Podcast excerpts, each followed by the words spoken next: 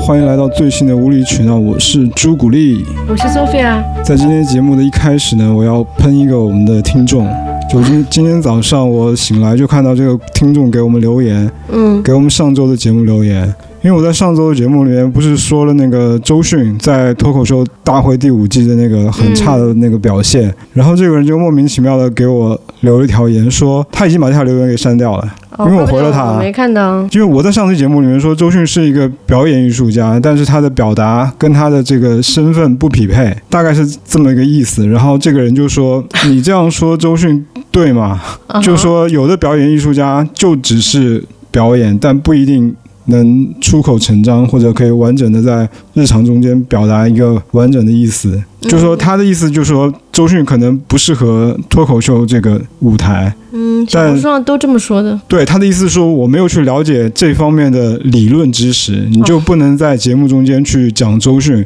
他觉得我作为一个文案这样说是不对的，嗯我就回他说：“你呀，这是什么逻辑啊？嗯我是一个文案，我就不能在我自己的地盘、我的节目里面自由的表达我的真实想法吗？”嗯，我就点进去看一下这个喷我的这个听众的个人信息，它上面写的是某与某广告公司好前文案，他现在在 GQ 实验室，应也是 GQ 实验室的员啊，工。我好像看到过有一个 GQ 实验室，我就想，GQ 实验室他妈，的是不是有毛病啊？招这种人进去做你们的员工。反正如果这个听众听到我今天在这边喷你，我请你取消关注无理取闹，好不好直？接拉黑这个人吧，我不拉黑你，我我希望你可以自己的取自动的取消关注我们的节目。被我看到，你再让我看，到一次，你在下面留言再喷我，我还是回喷你。你不要，你有种就不要删掉你的留言，就把你的留言放在那个地方，让所有人都看到。反正节目开始前，我就一定要回呛一下这个观众，嗯，因为就是我没有人设，我的人设就是你在我的地盘撒野，说我我就要回击你，我不会因为你是我的观听众，我就会对收敛，好不好？我的脾气就是这个样子。我觉得就是现在这个年代吧，就是说什么反正都是要有人来教你怎么做人。我觉得特别烦，就是你不喜欢你就不要听，你不认可你就不要听，你不要来教我们做人，好吗？我不是让你来教，我现在就这样子，你就觉得我不行还好也好，没素质也好，怎么样也好，我都这把年龄了，我不是让你来教我怎么做人了，对我开这档节目，我们所有就是为的了自己开心。我们所有的内容都是小宇宙审核通过的，只要他能通过，我就能放出来。我想说什么所以我就说什么。如果你不愿意听，你取关好了。你如果想说什么，你自己去开一档播客，你去讲。你在你的节目里面喷我没有问题，喷我朱古力，喷 Sophia。当然，他也有权利留言，对他也有权利对吧留言他也有权利留言，那你就也可以呛他。对，但是我觉得就是直接拉黑就好，反正我不会照顾所有听众的情绪，你们爱听不听，是的喜欢的留下来，不喜欢的请走，不送。说老实话，我们做这个东西不是为了别人做的，就是为了自己，就是为了自己好玩。所以哪怕就是不喜欢我们。真的不 care。其 实我们之前做过一期，就是关于说说上海的一期，我有喷一位那个北京的大姐嘛， 不是，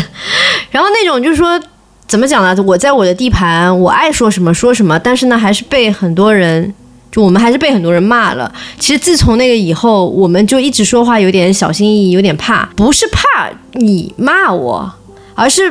不想有这个烦。就是很烦，你知道吗？收到那就我凭什么我生活我要收到你们的这些东西呢？就不是说我怕你，但是我不想要这些很烦人的留言。怎么讲，就是很累，就是还是会很小心。但我觉得，我觉得这个是一个非常不好的一种，就被非常不好的感受。我就不希望我们能， 我们我们要这样子小心翼翼。就明明我自己在我的节目里边，我还要小心翼翼的，好像没有什么意义。我觉得我们也没有承担什么商务的什么责任，要为什么品牌客户负是责。啊我只要为我自己的言论负责就好。就是我觉得。有很多话，我好像说过我这个观点，就是这个就是我们俩聊天，大家聊天的时候不会那么严谨，就是随便说，你们就随便听，你不要太认真，你不要把我这个当成讲座来听，如果你把我这个当成讲座来听，你就傻逼，好吧？随别人随便说的东西，别人随便聊的东西，你你太过认真，你自己都没有筛那个筛选过滤的能力，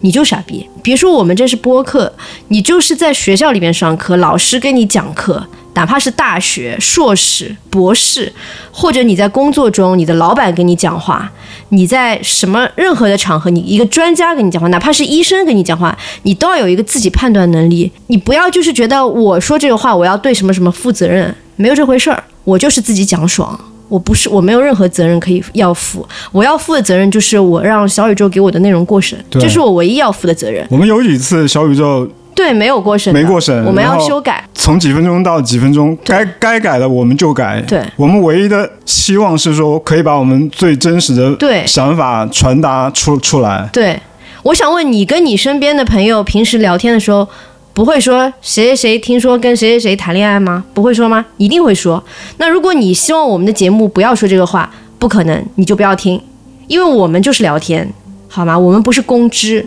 你要是想要听公知的东西，你去微博上 follow 一堆大专家，什么鬼的那些东西，好吧？不要到我们这里来，有多远走多远。而且我觉得这哥们儿逻辑真的特别混乱，你能不能稍微想清楚一下再留言？就是凭什么我作为一个文案，我不能说周迅？这是这到底这两件事情之间有什么关系它？没有逻辑，就这样。我作我我作为一个文案，我不能说周迅在脱口秀大会第五季的表现不好吗？这这啊告诉我到底是什么逻辑？对，而且你觉得他不好，他好不好？这个事情世界上没有任何一人可以来评判，因为这不是一个客观事实，它不是数学一加一等于二。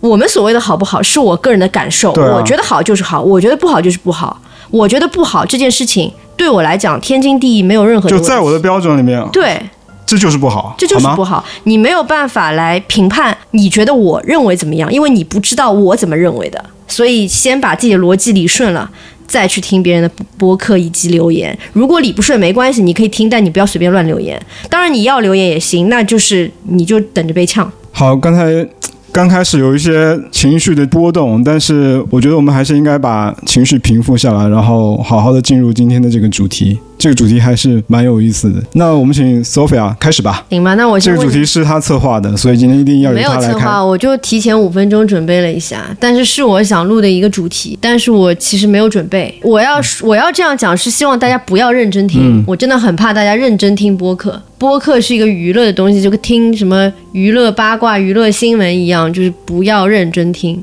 就不要把他的话太当真。不要我说什么你就觉得哦这样子啊、我也去试一下。你到时候发现哦这个碰壁不好，别来怪我好吗？我不是你的人生导师。就是一个普通的五里桥居民。我希望我的听众都是非常聪明的，能够把我们讲的东西当成一个娱乐性的东西来听的人，而不是认认真真的在听啊。这样子相处的方式是最好的，没有这个世界上没有模板啊。这样子进广告公司什么最好的？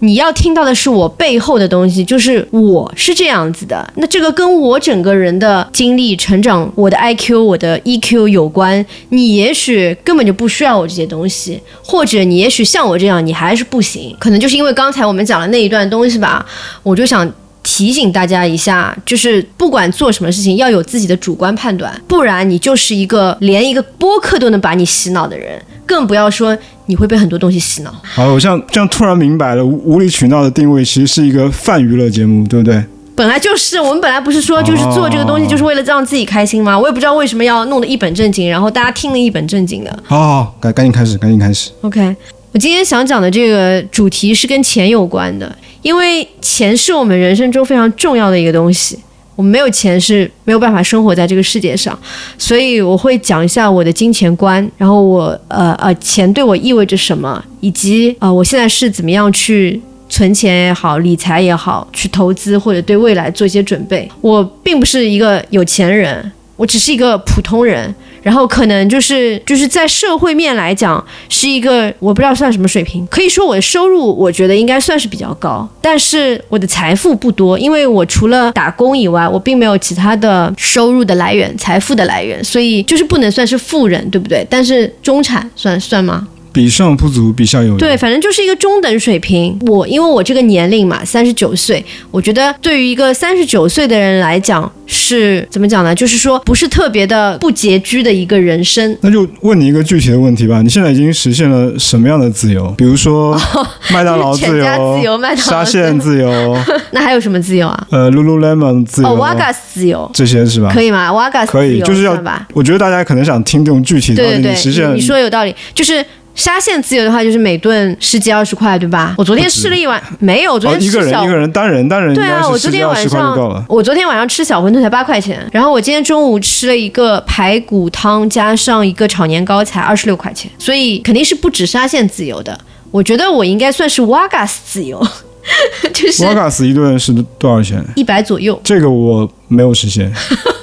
我只能实现麦当劳自由，大概就是六十块左右。 OK，瓦嘎斯也有六十块的，就是那种套餐。但我觉得瓦嘎斯的六十块跟麦当劳六十块就性价比太低了麦当劳六十块就吃到撑，对还可以打包带回去那对种的。，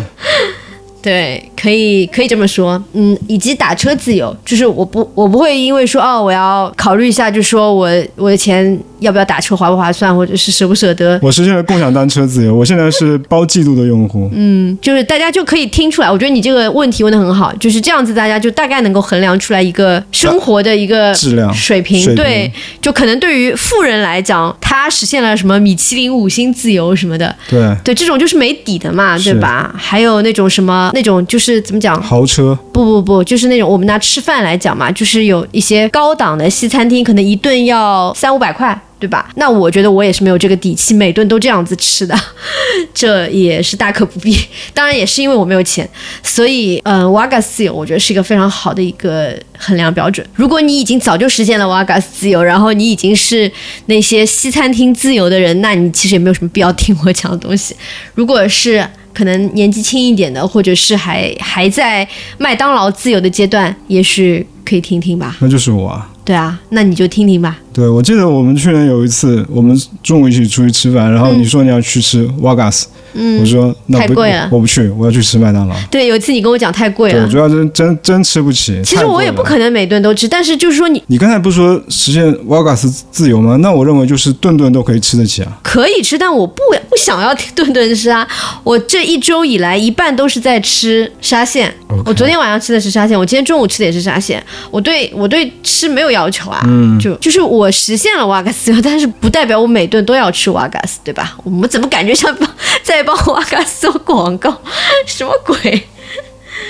我想先讲一下，就是你随时打断我啊，因为我讲话就不太停了。对我必须要打断，要不然我感觉这这期我根本插不上话的。那我先这样吧，我先问你吧，在我正式讲之前，我先问你一点问我题：我我我我你有存款吗？我当然有存款了你。不用讲数字哈啊我，这几年有存，我这几年有很多存款，我之前没有的。你不用讲数字，我来嗯问你，就是说你是从你不是说这几年开始嗯有存款吗？存款啊，那你是从哪一年开始的？大概就是你几岁开始有存款的，存下钱的那就是在本人离婚之后啊。啊？其实我之前赚了也不少钱，嗯，但我的钱呢，我也存，但都交给我前妻去保管，啊、所以我身上并没有很多的现金。所以其实就是就很多夫妻就钱归一个人管，对，对吧？我也比较放心把钱交给他，因为这些钱在我身上，我自己对自己是很不放心的，我可能随时就会把他们给消费掉，因为我的是啊消费真的太强了，消费的欲望太强了。嗯，那你讲一讲，你当时比如说你一个月赚的钱有百分之多少是交给你前妻，然后百分之多少是一半，一半对，然后剩下的一半是用完吗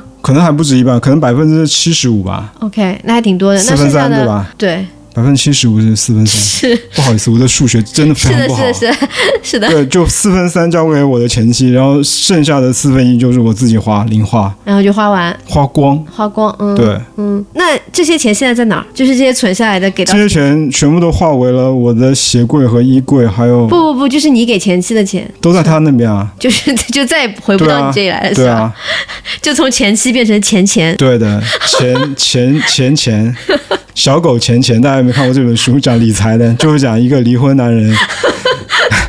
怎么变成狗，离婚狗嘛，就叫小狗钱钱这，就是为什么很多男人不敢离婚的原因。哎，因为太太贵了，经济损失太大，太大了。但是我觉得， 笑死我！为了下半生更好的生活，我觉得还 下是半身哪个下半身下半生花生的生， ？OK，对，下半生更好的生活，我觉得还是做一只离婚狗。嗯，汪汪汪！好了好了，够了。哦，这个就是你看，很多人就不愿意离婚嘛，因为其实婚姻关系它其实是一个财产关系，就 Yes，是一加一大于二，对，就是说两个人一起买一套合房，对，合伙一起买套房，然后这个房升值，如果卖掉的话，那你们两个人分这套房，这套房就变成了现金。是接下来如果房产再怎么涨，跟你们也没有关系了。是的，然后你们要再买房的话，你们各自就要去掏钱买房。但是如果你们还是两个人在一起的话，就两个人共同买一套房，然后你可以住更更大更好。所以就是。两个人在一起的经济效益是是更大的，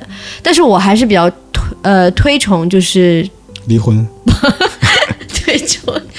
也是啦，推崇经济独立，嗯就是自己的钱归自己管。嗯嗯，可以有一些就是说共同财产，就比如说我们每个月有一部分钱是放在一块儿，但是这个钱必须是要用用途的，而不是说我只是交给某一个人去保管、去保存。我自己其实和前夫，我们也是有一些金钱上的。经济共同体，也也是有一些共同的部分，但是我们基本上还是分开的。除了后嗯、后期有一段时间，他会有一部分钱放在我这边，因为我妈当时帮我理财，就是以前我是不会理财，嗯全都是交给我妈理财。然后她当时是有一部分钱就是放在我这边，是和我妈一起理财。然所后以这就是丈母娘经济是吧？丈母娘经济， 对的。所以这部分钱等于是说，也是变成了钱钱钱，呃，钱钱钱，就他的钱变成钱钱。我觉得是，如果说是呃，即将步入结婚婚婚姻姻殿堂，婚姻坟墓，好，不要这样讲了。也许有的人的婚姻还是很好的，就是即将步入婚姻殿堂的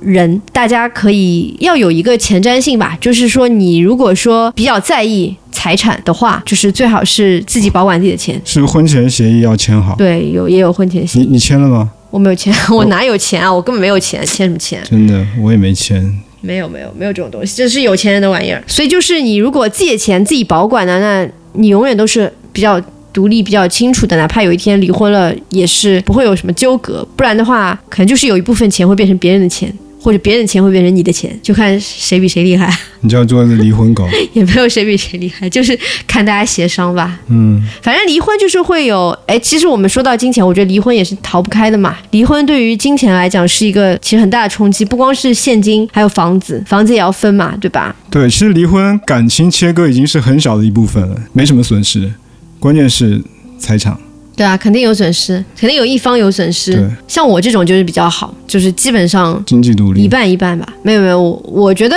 我觉得我没有什么很大损失。然后我的当时我的前夫，我也我也没有让他有很大损失。您真好，那当然，我在问你之前，先说说我自己情况。可以可以就，是我的存款其实也是有几个阶段的。我从大学刚毕业的时候拿到第一份工资以后，我就开始疯狂的花钱。我我在结婚的时候，我其实那时候是负债，因为我信用卡是刷爆，刷爆还好像还两张。刷爆干嘛？办婚礼啊，不是啊，买衣服啊，结婚的衣服啊不是，就是平时买买买。 ，OK，对我的我我信用卡每个月都是上限，就是刷爆上限。比如说你的额度如果是一万，你那这么个太你恐就怖是了刷到一万，然后到下个月你要还信用卡的时候没有钱还，就只能等工资发了以后还。但是不是没有还完吗？那就会有利息，信用卡利息非常的厉害我。从来没有欠信用卡的钱，嗯，因为我有，花的比较少，我有。我欠的非常的厉害，然后就因为利息很高，所以就利滚利，就是每个月接下来就是说你的呃欠的钱会越来越多，越来越多。反正我现在是不怎么用信用卡，我现在也还好，但是我那个时候就是反正就还不完，然后一直到我结婚的时候，我妈跟我谈话，嗯，她说我帮你一次性还掉，然后你慢慢还给我，但是你以后不要再这样子乱乱花钱啊，因为你也结婚了，你也买房子了，你也就是有经济的压你力也了，该懂事了，啊对，然你要后开我始觉持得家了，太好了，终于有人帮我还了。然后， 然后反正就是从那个时候开始，我就真的是老老实实还我妈钱，然后一直到还清了信用卡以后呢，我就开始不乱花钱了。我之前认识一个同事，嗯，你知道她男，你知道她老公怎么追到她的吗？不知道。她就是欠了一屁股那个信用卡的债然，后她老公帮她还。对，然后她男朋友在追她的时候，怎么样都无法打动 她，最后就是帮她把好欠了好几年的债一下全部还清，然后她他们俩就在一起。什么东西？这是赤裸裸的金钱交易。对啊， 果然还是钱能够打动人。绝对，钱是最有力的一个什么 嗯对，求爱工具，是的，这是这才是诚意啊，真的对啊，送点什么花啊什么没有什么用啊？没没用， 对，一第二点天都没就有，第二天就谢了一，点都没有诚意我。真的会谢有。诚意的话，帮我把信用卡给还了。嗯，这是一句不错的 slogan 哎， 嗯，爱我就帮我还信用卡，这很日本。对，对，然后从那时候我就开始存钱了。嗯，那这那个时候我正好因为结婚买房了，然后我们当时买房的时候是几乎没有问家里边要钱，我这边就是我爸妈是一分钱都没出，然后男方的父母是出了一些钱，但是非常的少，因为就是条件有限， 那北方呢？北方借了很多钱， 然后呢就是就是问家里边亲戚借了很多很多钱付首付，剩下的贷款我们一起还，所以那几年是真的是吃苦耐劳，然后 我那几年就几乎没有买衣服吧，每天都裸体上班，穿旧衣服呀。之前信用卡刷爆的时候，不是买了很多衣服嘛，就够穿几年的。 就从那时候开始存钱了，我就开始会存钱了。我发现我还是存得下钱的，尽管那时候其实工资不高，可能也就一万、一万还不高啊？一万不到，大概我想啥呢被？你说的我都已经有点犹豫，反正差不多吧，就一万，对，应该又很高了，很高吗？很高。但是我我那时候多厉害，我就我一万我可以存八千，嗯，那很厉害。但是当然家里边水电煤当时是就是男方就是我对前夫在支付。我其实，在离婚之前，我是什么事情都不会，就是除了家务，因为我从小就会做家务，除了家里边的事情，我什么事情都不会做，我连水费电费怎么付我都不知道，就是我真的是被逼着变成一个独立的人。我离婚前这些事情全是我在做，一般好然像后家里面都是男的在做这些事，对。然后我离婚后，我就都是我在做，不是我离婚后，我的前妻就不知道怎么交这些水你就电煤，跟我一样啊，完全不知道然后我啊。慢慢的教教会他。对，我也是这样子，就是当时我前夫也后来跟我讲，哦，是这样子嗯弄，这样子弄，我什么都不会。然后家里边东西如果坏了，因为我当时住的是万科的小区，万科的小区就是有一点非常好，他们的物业很好特，别好，对，所以完全不用担心，就是不像你现在家里边有什么东西坏，你得自己打电话什么。嗯万科就是家里边那个门禁有一个那个对讲机嘛，你就按一下，然后他们就会派人来帮你搞东西什么的。所以就是非常的无脑生活，我只要管好我自己的工作，我自己的生活就可以了。但是那几年我是开始存钱，然后还存了不少钱，所以在我离婚的时候，我可以有钱去买房。就是我们当时离婚的时候，其实房子没有卖掉，因为当时房子还是处于一个上升期，所以我们呃那个时候我们就把房贷好像因为要离婚嘛，所以就呃把房贷全都还掉了，然后就想说哪天如果说想卖的时候就可以比较方便的卖掉，嗯、但是我们是过了很多很多年才卖掉的，就等于是说想让这个房子继续升值，那我得找地方住嘛，对吧？所以我就我就想买房，我不想租房。我当时算了一下我的存款，好像够买一个小小小的房子的首付，那你为什么不住在那个房子里那个很远，我不喜欢住在那里。 ？OK，对，而且那个不是我的房子了，已经干嘛？房产证上不是你的名字，就不是我的家了。它是嗯我的房子，它不是我的家，什么意思？就是我不要住在这里，这不是我的家。就是你觉得这里有不好的回忆，就不想住在里面。不是，就是这个是本身是一个你们俩结婚住的房子，对那我现在不跟你在一起了，我为什么要住这个房子？为什么不行？就不行啊，不喜欢，不是不行，就不喜欢。啊，应该是不喜欢。不喜欢。就是当时是我先搬出去的嘛，但一般人家都会说让男的搬出去嘛，对啊，因为我不要啊，我不喜欢啊，你这波操作很迷耶，就是我就是这样子的一个人，好吧？就是我要我要一个我的独立的自由的空间，我不要这个不独立的不自由的空间，好吧，给你个李安的表情包。而且它很远啊，我本来就不喜欢住在太那远边，太远，这个我能理解。对啊，我不喜我就不喜欢那个房子啊，那里边的东西也不是我喜欢的啊，那当时你们买的时候，你怎么不喜欢啊、当时喜欢啊，人会变的，好吧，那你怎么不说当时你怎么喜你为什么要结对婚吧，对啊，你你你不变，你怎么会离婚呢？你就是因为你这个人变了，两个人都变了，才会才会离婚嘛，对不对？对我在想这件事情能不能套到房子上面？我不喜欢那个房子呀，我喜欢住在市中心，我喜欢小的那个房子太大，那个房子有七十几平方，对我来讲太大了。有一个房间我从来不进去，我就不明白那个房间存在意义。我不是跟你讲过吗？我们那是两室一厅啊、两室两厅就是那个大厅嘛，然后有一个小房间是从来不进去的。在我生活在那里的呃，就是最后半年，那个大房间我也不进去了，我就直接就是把自己在客厅围在那个客客厅厅然后买了高木直子的书，然后我就觉得我就是要生活在小房子哎，里。所以那个房那个万科这个房子，你住了多少年？六七年、五六年，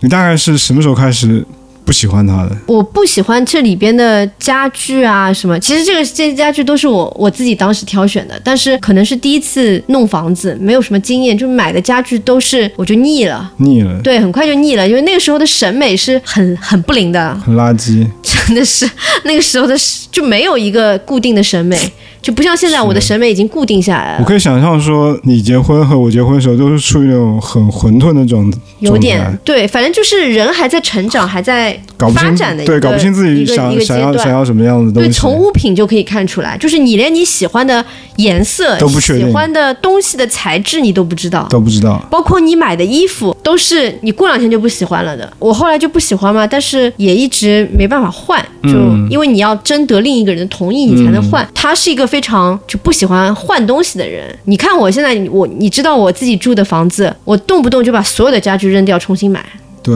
我是这样子的一个人，你说我怎么怎么样能够？就我必须我要怎么样就怎么样，你知道吗？所以我必须要生活在一个完全我说了算的地方。咱俩结婚都有点太早。嗯，行，反正这就是一个哎，人我生经们历我吧。们还是要讲回来，讲回来，讲回钱来，讲钱，怎么讲到婚姻这件事情钱跟婚姻分不开啊。也行吧？刚刚说就是我后来就是买了高木直子的书嘛，它里边就是讲到那个小房子啊什么的，我当时就觉得我一定要住一个小房子，我住大房子我住的太难受了，我我会得抑郁症，就是两样东西会让我得抑郁症，一个是空间大，第二个就是东西多，这两样东西都会让我爆炸，所以我当时就去看小房子，然后看到我现在的这套房子，我就非常喜欢，然后就买下来。然后当时我买这套房子的时候，其实就用完了我所有的积蓄，所以终于讲回钱啊。好，这就是我的一个第一波存钱，第一波用完我存款的人生经历。然后接下来就是，嗯、我就继续开始存钱，因为我当时的工资其实已经算是已经有一个突飞猛进吧，因为换了一家公司，然后那几年也存了不少钱，但是那几年就是我花的也很多，因为我觉得我工资高了人就飘了，然后那几年就开始买奢侈品啊什么，或者是去去国外旅游，其实也花了不少钱。其实那几年工作完了以后，我就辞职，当中有快两年时间是没有在上班嘛，就 gap year，对啊， two gap years。然后呢，那两年我基本上就把我的积蓄又用完了，就是存款又又变成零，所以一直到我一八年重新去上班，我从头开始存钱。所以大家听到这里知道吧？有一个道理啊，就是存钱这件事情永远不嫌晚。什么东西嫌晚？就是你的工资低才嫌晚，那我的工资为零啊，那是你的选择呀。我不想这么选择呀。你想去打工啊？现在我我在职场上也没有什么竞争力了吧？想打工，别人也不会要我。哎，你别打工了，我养你，就这样吧。放 屁，太焦虑了。会 吧？那你去做快递小哥啊？对，虽虽然别人叫我什么马老师，但我真的不愿意被人圈起当一匹马来养。那你可以去做那个，就是饿了么小哥，我做饿了么小哥，小哥这两个字都不配我，小哥怎么没有竞争力啊。人家这是小哥，就是二二零零零年，你看上去挺像小哥的，我不像，我像小赤佬，不老赤佬，我帮不了你。我除了能养你，我帮不了你。真的嗯怎么办、我们听众朋友们到这边给我给我留个言 啊，有有谁愿意包养我的， 可以啊那个留言，呃，二维码就大家付个款。哎呀，我又被你打断了。那必须的。我刚刚说什么啦？呃，对，就是存款存钱永远不晚，但是如果你到了某一个年龄，你的工资还停留在，比如说你到了三十岁，你的工资还停留在二十岁水平、二十五岁水平，这就不行。我说的不行啊，不是普世性的不行，是对我来讲不行。就是我会对自己有要求，就是对吧？就是说你你工资得涨啊，对吧？工资不涨跳槽啊，就这么简单。 当时你不是有 two years gap 吗？那如果你有没有想过，如果这个状态会一直延续下去的话，你要靠什么去赚 钱？没想过，操，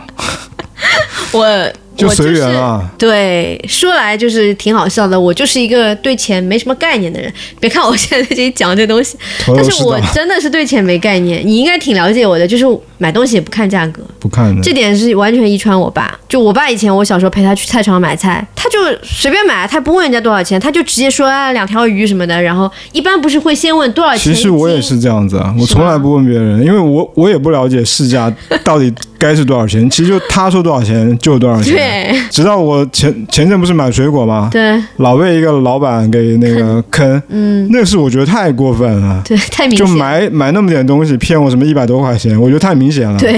所以我才意识到，才确认说我被坑了。嗯，如果你可能占我什么一两毛便宜，我是不会知道的。嗯，随便对的，我爸也是这样你说多少钱就多少钱呗。基本上就是就你说多少钱就多少钱，反正就这样子买。可能我爸以前就是实现了菜市场自由，嗯，所以他就不太在乎这些，对金钱没有概呃没有概念，而且也不能说视金钱为粪土，但是对我来讲，金钱真的不算是人生很重要的东西。比如说，我可以为了爱情没有钱。就如果说你今天让我跟一个穷小子在一起，穷什么穷小子，阿拉丁是吧现？在基本上就是跟一个穷小子在一起。对，对，小子没有，啊，连刚才小哥都没有，也没有小子，就比如说我跟我前夫在一起，就他就穷小子啊，怎么会？什么怎么嗯会？哦、就刚刚结婚的时候，对啊，，他就是穷小子啊 OK，OK 他一分钱都没有啊，就 OK 啊，没关系，为了爱情什么都可以。嗯，就我可以为很多东西把金钱放在很后面的，为了家庭，为了家人，我可以倾其所有。就是真的是对我来讲，就是可能感情更重要吧，就是那种情情次更重要。我觉得自由更更重要。自由当然是更高级的一个东西对对我来说，但是我现在越来越觉得，就是可能没有钱是没有办法自由的。你没有钱，你怎么自由？你吃都吃不吃不饱，你去哪儿你都没有那个交通费，你怎么自由？所以我不会说我为了自由放弃钱，因为我觉得这是矛盾。就是自由是需要钱的，但是我会为了家人，我会为了爱情、亲情这些，我会我会去给钱，我会去花钱，然后包括就是友情，我觉得我的朋友啊什么的，就是在我这边钱都不是问题，我会我会乐意为他们花钱。我朋友不是经常爱骗我钱吗？所以你会借给朋友钱吗？我借钱倒是非常的犹豫，如果我要给的话呢，就就是给，当然，有些很信任的朋嗯友，我知道他们一定会还我的。但是如果跟我关系不熟的，我我觉得我不会借钱，嗯因为我对你没有这个感情。嗯就是如果我们俩感情很好，你问我借钱，我可以给啊。嗯包括你如果不还，我觉得也不会不还，因为反而是我觉得感情好，他不会不还我钱。那所以就说感情浅的，我凭什么要给你钱啊？你又不是我家人和我的亲人。所以你你刚才说给给朋友钱，这是一个什么我样说一的个是，状态？啊就是比如说我，你如果很喜欢一个东西，哪怕这个东西很贵，我愿意买给你，我愿意送给你，那别人会接受吗？为什么不接受啊？你有碰到过这样的事吗？你你哪个朋友说什么我我喜欢一个 iPhone，但我没钱，你会买给他我吗？没有这样的朋友哎， 我没有那这举么个例子啊，我没有这么乞丐的举个朋友、啊。例子让我听听啊。就比如说有一段时间，我记得就是以前在 AQQ 的时候，嗯，我很喜欢我身边的这些朋友们，朋友们，然后朋友兼同事们，对，但是可能就是我经常会请他们吃饭，就每次吃饭都是我这掏个不钱。算啊。我真的想听这种，我我想要要一个 iPhone，但是我没钱。就前两天就又又有朋友想要骗我钱，就开玩笑的，就朋友看到我用这个 MagSafe 这个充电的充电宝，充电宝，对，然后他就说他想要，他说买一个给我吧，就是他也是开玩你笑，买了吗我没买，我说等你生日的时候我买，因为我不想就是随随时随地买，我我想要有一个由头，所以然后后来他就有点等不及，他说想买，我说你不要急，你等你生日的时候我送给你。他如果提前买了，那我也没办法，但是等他生日我会送给他。就我之前还在玩朋友圈的时候，有个朋友，然后呢，他有一天发了那个你们 Beats 耳机的一个照片，就最新款的一个耳机，就是那个 Power Beats Pro 嗯，之前那款耳机。他说他很想买这款耳机，嗯但是说很贵。哦，你就送给他，然后呢，那段时间我刚好刚好那段时间我就有一笔钱进账，嗯挺多的，嗯，我也挺开心的。我就说、你把你家地址给我，我买我买一个送给哦，你，那你嗯比我厉害，我就直接送给他。你比我厉害，那段时间我就一直在想一件事情，嗯就觉得我说我如果是一个非常有钱的人，就是非常非常有钱的人，嗯只要我朋友要什么，不管他有没有钱，我就要买给我朋友，因嗯为我知道我朋友很少，嗯那他们真的要想要什么东西，我觉得有钱的好处就是可以帮助别人达成他们的梦想，嗯，对我也会，但是你反正我觉得差不多吧，我跟差不你多。对我可能没有碰到，就是像你说的这种哦，别人说很想要什么，然后我一下子会想到我要给他。但是如果那个东西在我脑子里面有一个信号的话，嗯我也会。对，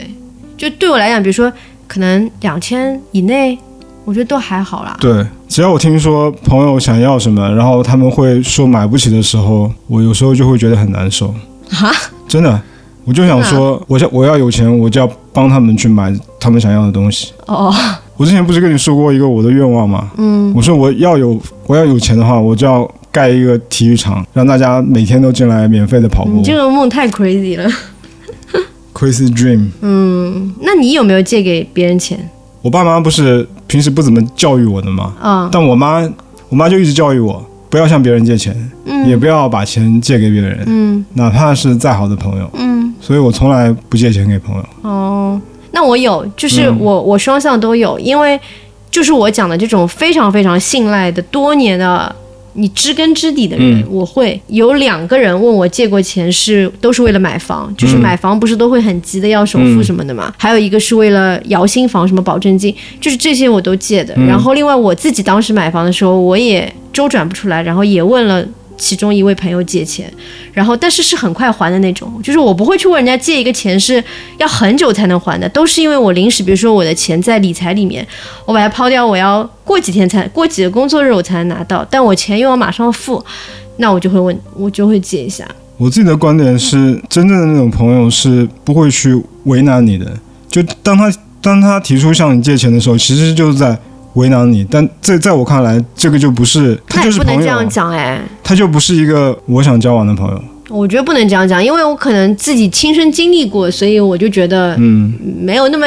非黑即白，就人还是都有那种非常紧急的情况，你这个时候只能找真正的朋我友，会看情况吧。因为你这个时候如果真的找不熟的朋友，你会知道人家不愿意借给你，你就也没办法。嗯，当然，就是没有人想要为难别人，但如果有朋友向我说，能不能借我一点钱，我要付一个什么买房的首付啊？嗯，不好意思，我我一哎我分觉得不借很正常对。我一分都不会借给你。其实我觉得，所谓真正的好的朋友，是他会 OK 你不借给他。嗯，这才是真正的好朋友，而不会说就是觉得哦你不借给我有什么不开心。他可能就是说真的没办法才问你借，但是如果你真的不借，他也会去想别的办法。但是只是说问你借是他觉得一个嗯比较快捷可以得到解决方案的一个路反正径，这是我的一个生活中的一个原则吧嗯我觉。得挺好的呀。绝反对不正会借钱给别人，对，而且除我除了你，嗯还有我的前妻啊什么的，嗯，其他人我都不会借钱。而且我觉得就是一般像我说的那种，就是我问别人借或者别人问我借，就是金额都不是特别的大。嗯就是比如说我现在需要一笔钱，我不会就是这整个一笔钱都问一个人借，我肯定是先想办法去各渠道想想好了办法，然后还剩下一些我实在是非常需要，那我才会借。哎，我想起来，我我曾经向别人借过一次钱，嗯，借了一百万，五十万，一百，啊，我怎么记得是五十万？是日本签证。对，我是五当十，我是记五得十是五万十是吗？万，对，我记得是一百万不是你50这个万是脑吧子，嗯，五，OK，十万，我就向公司，就是向公司公司借老板，向公司老板借嗯了。对，这我记五得十万，但是是在银行里是冻结起来，冻一个月，对然后第二第二个月那个解冻我就还给他了。这还挺厉害的。对所以啊，你看你不也麻烦别人了吗？他对我是绝对的信任的，不都一样吗？不然的话，为什么会借呢？我跟你讲，信任一个人借五万和借五十万没有差别，那可能就是我身边没有一个人值得我有，是你不信任，对是因为你我不信是任天蝎座，你我不信信任任，我别不信任人，别人。对，不是不是那个，对，嗯，所以我刚刚说了，我其实当我在买我现在的这套房子的时候，我的存款又变零了，对不对？然后后来因为我工作以后，就是一八年开始重新工作以后，我又存钱了。这就也反面可以告诉大家，我一八年的时候为什么会重新开始工作，我就是看在钱的份上。因为你没钱了，也不是没有钱，就是这个工作钱足够，我觉得我愿意付出重新对去朝九晚五，因为其实我当时过的，哎，那日子挺可开太舒心，挺服开了。心。就好多人问我，你不上班无聊吗？不上班怎么会无聊？上班才无聊啊！但我觉得你幸好去上班，不然你会变成一个肥宅。 对， 两百斤 的两百斤绝对绝对有可能啊！因为那段时间你不是天天在那边吃那种垃圾食品吗？嗯，我觉得最可怕的不是吃垃圾食品，最可怕的是你不去上班的时候，没人会说你胖，你从来不说我胖。我不说你胖，因为我喜欢胖啊。对呀、就没人告诉我胖，我根本不知道自己胖。然后我去上班了，大家都说 啊根本认不出你，因为我们现在就是我大家们说公这司，谁？我们公司有人是我曾经的同事，他们都说 啊我根本就没有认出你，你怎么会胖成这个样子？就是你不出去，别人都不会去说你胖，因为你不接触任何的人，你看我这么多年都不上班，每次看到人家，人家都会说你怎么瘦成这个样子。不一样，大家不一样，你不是一般人，好吧？所以大部分不上班的人真的会会变胖，我觉得我觉得正常人都是会变胖的。真的。正常人，因为正常人他没有一个规律的生活的时候，他就不会像你这样子这么的自律啊，很正常啊。自律本本身就是属于少部分人的嘛，要不然大家天天在那里减肥，减什么减啊？这变增肥了呀，对不对？对啊，反反正就我付出了，但是。我要说，就是上班才是无聊的，不上班完全不会无聊。我不明白为什么有的人会觉得不上班会无聊，那你的生活是有多无聊？那主要就是这个人没有什么兴趣爱好，后来我发现，大部分人都没有兴趣爱好，不是这个人、这些人，而是大部分人都没有兴趣爱好。所以我觉得上班可能反而就是填补了一些比较空白的生活，而且尤其是家里边有一堆琐事。啊那像我就没有乱七八糟的什么带娃这些鸡零狗碎的事情，然后我在家里边，我有很多爱好，我根本就忙不过来，我从早到晚都时间不够用。对，大家可以去听听我们讲时间管理那一 期。没有，我讲的是，因为那一期讲的是现在的状态嘛。嗯但是我不上班的时候，我也时间不够用。我那时候是考那个国家那个心理心理咨询师，然后我还要做手工，反正就各种各样还要爱吃好。零食，我我有时候还画画，我每天起床我都要想我今天到底要做什么事情，因为我必须要规划好我一天的生活，不然的话我就我没有办法去，我有很多东西要做，但是我不规划好，我就会有一些事情没有做到，所以我就很忙很忙，真的是很充实吧。好，终于重新工作，然后重新赚钱存钱。那这几年下来，我的钱分成几个部分，一个部分是现金流，然后第二部分是理财产品，第三个部分是股票。其实股票分成两个部分，一个是公司的，一个是我自己的。那公司的我觉得可以不用去谈，因为大部分也不是大部分，就是可能很多人就是也没有这样子的一块，就公司的薪酬里边没有这样一块东西，所以也没什么好讲。而且我自己这一部分东西我就放在那里，我也没有去抛售过这个股票，所以我觉得也没什么可讲的。哎，那些大厂的应该都有股票吧？哎，对，也有有可能有，对对对。但是我因为我自己也没有去操作过这个股票，哎，后来你有你有帮我买你公司股票吗？我公司股票，你是说我们自己买是吗？对，对啊，买了呀，是吗？是啊，买了多少钱？我好买像就我十万人民币。我、啊我有十万人民币的对你有十万人民币在我这里，的公司股，但是你懂的，哎呦这个钱哪天如果我们分开就是钱钱，哎呦不错哦。在一起就是你的，不在一起就是我 的，只要你给我的。 而且好像还涨了不少。天上掉你馅要饼买的时候是 我操，可以可以可以，突然突然来来劲了，我操！十万人民币而已吗？对，然后大厂有股票，对，但是我没有操作过我的股公司的股票，所以我只能讲就是我自己自己买股票的一些经历，基本上就分成这几块吧。然后最近从其实从去年开始又加了一块，就是保险。那既然讲到这里，我觉得就顺便讲讲理财，就是对我来讲，理财是一个整体的一个事情，它不是说你把钱去买股票，怎么样去想办法让钱生钱，它是一个整体对金钱的一个规划。对我来讲，我其实没有什么其他的收入渠道，我就只有工资，就很简单，所以我会存钱。没有首先？啊，你还有其他的收入渠道啊？哦，你说那个做手工那些，对啊，你赚了多少钱？什么东西？而且是美金好吗？没多少钱啊，进出口贸易 啊，那个你不是还有闲鱼的收入 吗？你怎么能说你没有其他这收个入能渠道呢？算吗？这个当然算啊。 OK，好好，我觉得我觉得是这样的，就是那个做手工的钱其实还可以。就如果我现在不上班，我纯做手工，就做那些本子，然后我卖到美国美国我的 vendor 那边，我的 dealer 那边不是 vendor，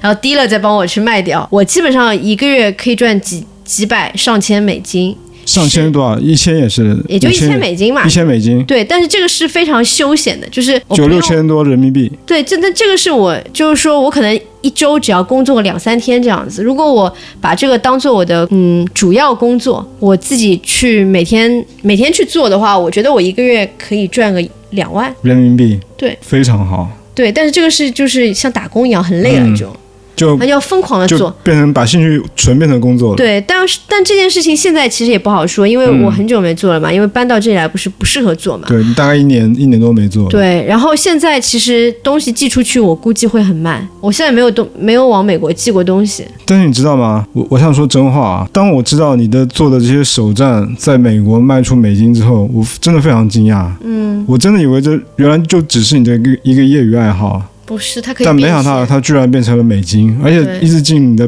PayPal 账户， 对我 PayPal 里面的钱，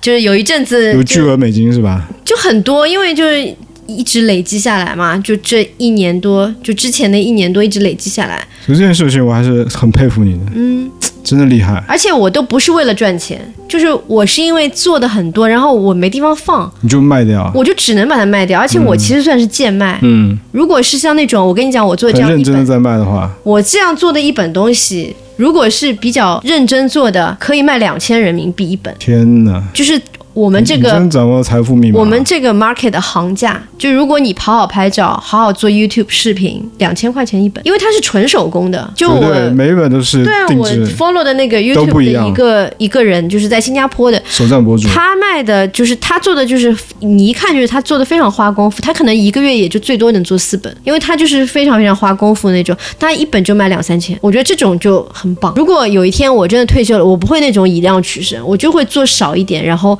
我一个月能赚个也不要一万嗯多，我就赚个七八千我就很开心非常了，开非对常好了，好吧？对，就养老金了比，比上海的退休工资要高很多。对，，就养老金这样子。看看手上有一门手艺活是有多么的重要。是呀、我还有别的可以赚钱的方法，一个就是心理咨询，当然这个我不是很喜欢，就所以其实我考了也没去做。然后第二个就是占星，嗯，占星当时我是有就是有收费去帮别人占星的，其实这个也是很很花时间、很花功夫的。就是如果我真的要做的话，我可以重新拾起来，然后我可以重新继续去学，因为其实我当时也没有学好嘛。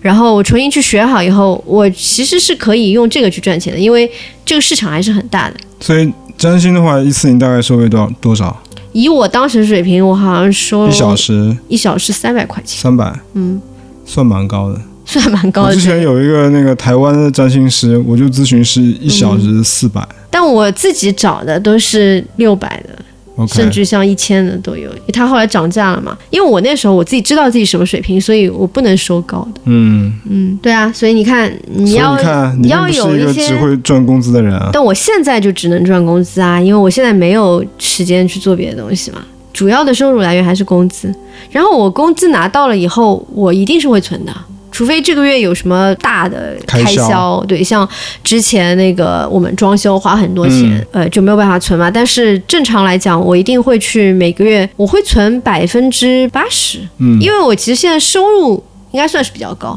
所以存百分之八十我还是有蛮多可以用的，如够用果。如果那个税没有那么高的话，收入应该会更高。这个就别提了，真别提了。中国的税太高了，对啊，这别提了。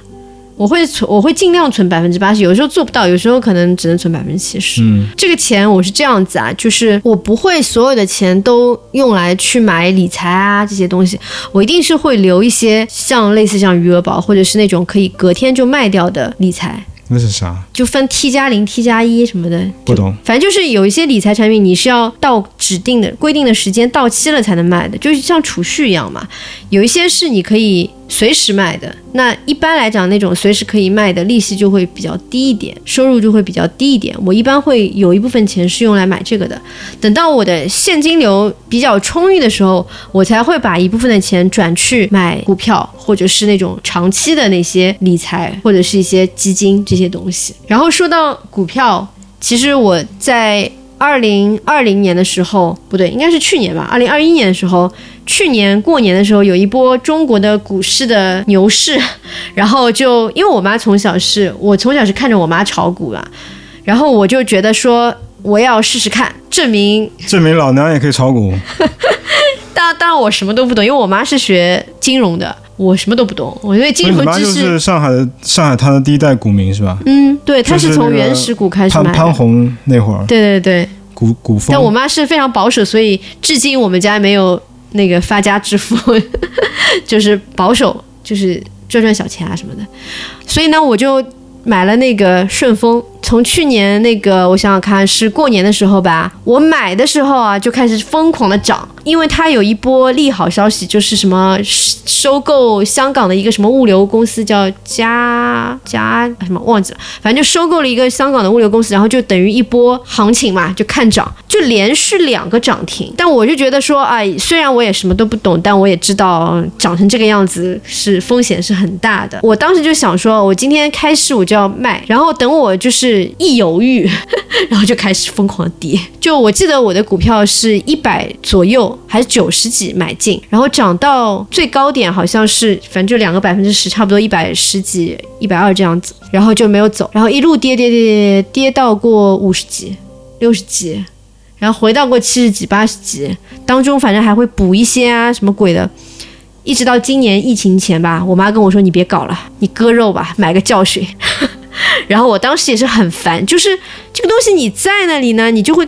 就要看，你知道吗？然后你看嘛，你又看不懂个什么东西来，你也不懂，就是因为中国的中国的股票就不是不是说一个企业就是一个怎么讲，它的它的市值就是它的一个表现它的真正的价值，这个它的那个股票的价格不能表现它真正的价值，所以等等于说我买的时候是一个非常虚高的位置，所以其实。就有可能我当时跌到什么五六十的时候，才是它真正的价值，或者有可能它本身就根本连五六十都不值，它只值二三十，我没有办法去等到它再回到一百多。有可能我可以等，我可以，因为对我来讲，这十万我可能也不会去用，对吧？我可以等，但是我觉得，就像我妈讲的，你要学会割肉，等于是说你要自己给自己来这么一下，才能给自己一个血的教训。所以我就把它给抛掉了。然后当时就血亏十万。我觉得就是在这里奉劝大家，中国的股市，如果你真的不是很懂，然后又不是那种很有钱，我觉得就最好不要去弄，没什么意思。就是我呀，对啊又不懂又没钱大，部分人都不会去弄嘛，就只有我们这种上班的人，感觉好像哎呀，这最近好像就股票在涨啊，然后大家就是你聊几句，我聊几句，然后大家就手痒，你知道吧？就去开个户搞一搞，然后发现哎，都是韭菜，就真的都是韭菜。所以，真的劝大家，如果是想要好好存钱、想要认真对待钱的，就不要进中国的股市。我觉得它不是一个对我们这种嗯不专业的人，反正就是一个不能好好对待钱的一个地方。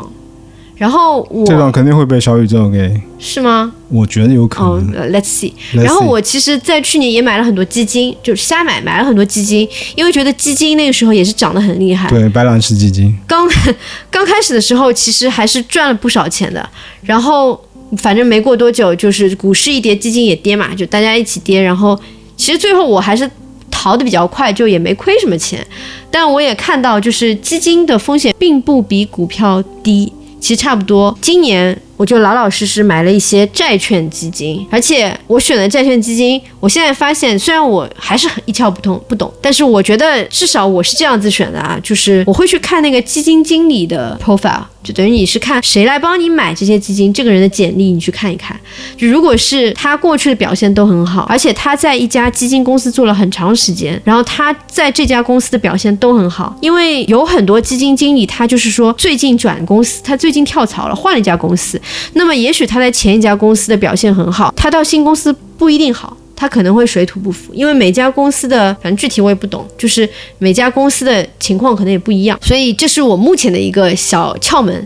也没有什么技术含量吧。就是首先选好那个基金经理，产品呢就是看不要已经涨到，反正就是已经涨了很很多很多的，你可能考虑一下目前的过去十二个月、过去一段时间利率还 OK，也许也就跟比理财高那么一丁一点点就好了。就是你要看它长期的一个情况。基于这样子的一些逻辑，还啊，还有一个是你去看那个债基，它里边的一些基本上债基反正就是很很单纯，就是就是一些债券啊什么，没有什么复杂的东西。比如说基金的话，它还有债券，然后一些固收类的东西，就比如说房产啊，然后还有一些股票这些混合，这些东西就会风险比较大，尤其是有了股票这个成分以后，就会风险比较大。然后我现在买的就是你去看里面的成分都是一些低风险的东西，然后结合我前面讲的，就是这样子，不太会亏钱啊。除非就是整个经济一塌糊涂，基本上还不错。我今年也帮你买了一些嘛，就感觉做下来还不错。你帮我买的不不是都赚了吗？对，今年都还是赚。就是今年的市场那么差的情况下，我买的这些都还是跑赢市场的，所以我觉得还算 OK 了。我从来不看这些东西，反正就你要看的时候就让你看一下。我觉得大家一定要有一个心理预期，就是我们不是股神，嗯，我们的钱就是不要让它贬值，就对我就是那哦谢种天谢地叫什么稳健型投资是吗？嗯，对我要保本就行。对。那保本的话呢，就是贬值嗯嘛，但是就最好还是有一些利息，就不要贬值。对，反正够我吃麦当劳就对够了。，说到中国的股票不要碰，对吧？但我觉得啊，就是我们有，我们其实有买美股，那这是因为我之前在蛮多年前吧，就开了一个汇丰香港的一个账户，我不知道现在还能不能开。就总之谢天谢地有这个账户，我可以去买美股，因为我发现，就我现在其实手上只有两只股票，一只是苹果，因为是我自己工工作的公司，所以我比较清楚它现在的一个生意的情况。然后第二个就是可口可乐，其实也很无挠，就跟巴菲特。然后可口可乐是因为我自己觉得就也没有什么技术含量，就是快乐水。其实你们我们想想，在疫情期间这么艰难的情况下，大家还是疯狂的想办法买可乐，然后高价买可乐。真太可怕了。而且可乐成本非常的低我真，其实看不它懂利润非常的高。然后呢，最近不是全球通货膨胀嘛，就很多原材料都要涨价，对吧？所以很多东西都涨价，包括像我们的耳机、苹果的产品等等等等，所有的一些我们日常用到的东西，其实都在涨价。尤其是一些跨国企业的东西，它就是要涨价。但是可乐也涨价，但是可乐的涨价对于它的销量就没有很大的影响，因为大家发现对于这种低价的东西，其实可乐还是挺便宜的。就对这种低价的东西，大家对于涨价就非常不敏感，甚至于你一个汉堡涨价都会比可乐涨价要明显。所以我觉得就是它还是比较，哪怕就是通货膨胀的话，对于可乐这样子的这种东西影响也不大，因为它成本够低嘛。这是我的胡说八道，就我的一堆胡说八道。就一个完全不懂金融、完全不懂对，就是完全外行的人，仅仅是根据自己的情况瞎讲。这就是我目前的一个理财结构。然后就刚才也说到，其实保险是我去年一个大头，我从去年开始买保险。其实是比较晚的，我应该要早点买。但是在我年轻的时候，我去了解过保险，就是当时的保险产品不够好。就我当时虽然也没有什么理财呃财金融的知识，但是我数学还可以，就你那个保险的东西给我一看，我算一算，我算一算，就是他一般不是说每年付多少钱啊，然后几岁可以怎么样或者什么什么，我去算一算，我就能够发现。这个钱不如我自己用来做理财，因为当时我们说十年前或者七八年前，甚至于五六年前，银行的一个理财产品的利息还是很不错的。当时你记不记得有一段时间，就是在我买我现在这房子的那几年，大概一三一四年，支付宝余额宝的利息可以达到五点几、六点几，对，有有非几年常很高，对吧？嗯所有的叫什么，像微信、支付宝都在推理财，当时就是理财产品的利息非常非常高。我记得当时我前夫说他正好有一笔钱在手上嘛，他就放在余额宝里面，他说每天都能有五十块钱。他放了一笔钱在里面，然后他说每天都能有五十块的利息，我心想五十块的利息不错啊，就是一天就 cover 一天的生活费啦，对不对？所以那个时候的支付宝给人一种就是也不光是支付宝，就是所有的这种理财产品都给人一种我的钱可以 可以稳稳的生钱的那种感觉。每天可以吃一顿麦当劳。对的，所以当时肯定不会去买保险啊，因为就你钱给了保险公司，它的那个利息其实是不高的那个时候，所以我在那个时候没有买。等到我再过几年想买的时候，又有一个问题，保险公司不是它都要去你去体检啊什么对吗？对对对，那我当时就有一些慢性病，就不能过保，所以又拖了几年，一直到去年，然后我认识了一个就比我觉得比较好的一个保险经纪人，他其实就跟我详细讲了，就是其实我的这个慢性病是也不是说完全不能买，他只是可以把你这个排除在外啊之类的，也有可能是这几年保险公司对于有一些慢性病的一个就是审核或者是什么，他有 宽松有一了些点。嗯放宽，对我也不太懂。总之就是之前不能买，现在能买了，所以我去年就趁着我能买，狂买了一通各种保险，比如说我买了重疾险，我买了年金险，这个是为了以后养老的，然后买了帮我妈和我自己买了买了那个高端医疗险，帮我爸买了一些，因为我爸年龄过掉了就不能买高端医疗，就帮他买了一些他能买的，然后也让你买了那个百万医疗险。总之就是把我们身边，把我身边所有的人的能买的东西都买了，觉得说你现在有钱没有用啊，你现在有这些现金有什么的，万一哪天生病了或者有一个什么意外的话，就是可能这个钱就不够花了嘛。那肯定啊，所以一一套房子没了。对，有的人还说哦，这个钱叫什么保险这个东西，就是如果我得了这些大病的话，我可能就不治了，就是、就反正也治不好，花很多钱。我觉得也不能这样讲，就是首先现在也不是所有的病都治不好的，嗯，对吧？这是第一方面。第二方面，如果真的治不好了，那么它保险还有一个托底，就是那个寿险嘛。就所有的保险基本上都有一个最坏的情况，就是如果身故了以后，也可以留一笔钱。给你的家人，所以我觉得也不用去完全去排除保险这件事情，只要有能力的话，还是可以买一下，就当是心理安慰也好。没有人希望保险是会用到的，大家都希望不会用到。所以如果说你愿意这笔钱扔出去，不会给你带来任何收益，其实是最好的，就是就把它就当是捐掉了这样子。所以然后大概是每个月收入的多少拿拿出来买保险？我觉得这个可能大家比较关心，我觉得一年年收入的百分之二十差不多。年收入的百分之二十。对，可以考虑，就说如果是在你年收入的百分之二十以内，我觉得可以。但我讲的这个年收入百分之二十是比较高的，因为它对包括年金险。正常来讲，不包括年金险，如果只是那种疾病的医疗险，我觉得一年花五万以内，就是如果你是，我觉得年收入的百分之五吧。如果单纯的讲那些疾病类的、意外类的保险，我觉得是年收入的百分之五。但是如果有年金类的、养老类的，可以加到百分之二十，因为那些钱是等你。到了一定年龄是可以拿出来的，它就像存款一样，所以它那个钱不是不会，就是不会就没有了，就不需要等什么生病才能用。就比如说我买的那个年金险，它其实就跟银行的理财差不多，只不过是到一定年龄才能拿，然后就是年龄越大拿的越多这样。那哎就万一你想拿在手那会儿，那个保险公司已经倒闭了，那怎么办？首先，银行倒闭了，保险公司都不一定倒闭。是吗对，因为保险公司是保银行的， ？OK，